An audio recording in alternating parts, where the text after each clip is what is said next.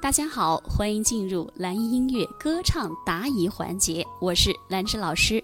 这个同学说，我就不点名哪些同学了哈，有些同学他不好意思，所以我不点名了哈。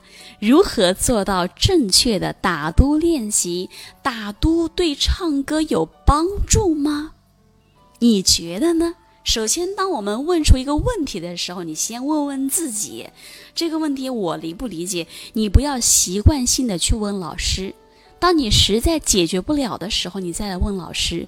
我们要去培养我们这种就是自我评判、对歌唱知识的这种肯定的这种呃能力。明明你明明知道老师对唱歌是有帮助的，老师我知道我打的是错的，那你。自己要先筛选一下嘛，你不要想个问题刷发出来给老师，想个问题刷啪发出来给老师，这样你会失去很多的收获啊。好，如何做到正确的打嘟呢？有些人可能他做不到打嘟。我记得是不是给大家发过一个小视频啊？做不到打嘟的同学，你双手先把嘴巴撑起来，先发出短促的。无声打嘟，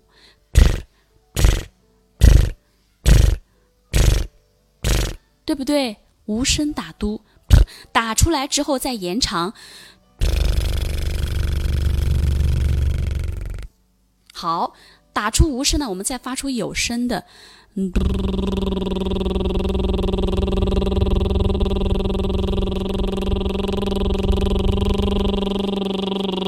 无声有声的打嘟。打嘟如何判断自己是不是正确的？你可以用手放在你下巴下面那个喉头以上那个位置。如果你那块地方很僵硬，就证明你的喉部很用力了；如果你觉得你的声音很紧很挤，也证明你的喉部力量用太多了，没有用气息的力量。为什么有的人打嘟打不出来？也是因为他没有气息的推动。他也很难打出嘟来，所以当我们做不到正确打嘟的时候，你就把头摇一摇嘛，左摇右摇，左摇右摇，摇头，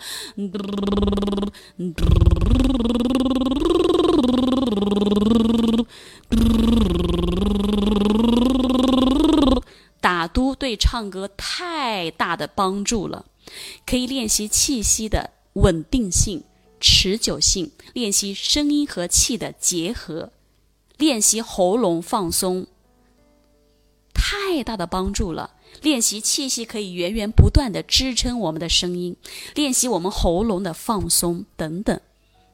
所以，打嘟练习是每一个爱歌唱的朋友，还有练播音的朋友需要去具备的，一定要具备它，好不好？当然，每个人唱歌啊，都会有自己的问题存在，包括正在听课的你，你也会有你的歌唱问题。那没关系，我们通过学习和练习，它是可以得到非常大的提升和改变的。没有人天生唱得多好，对吗？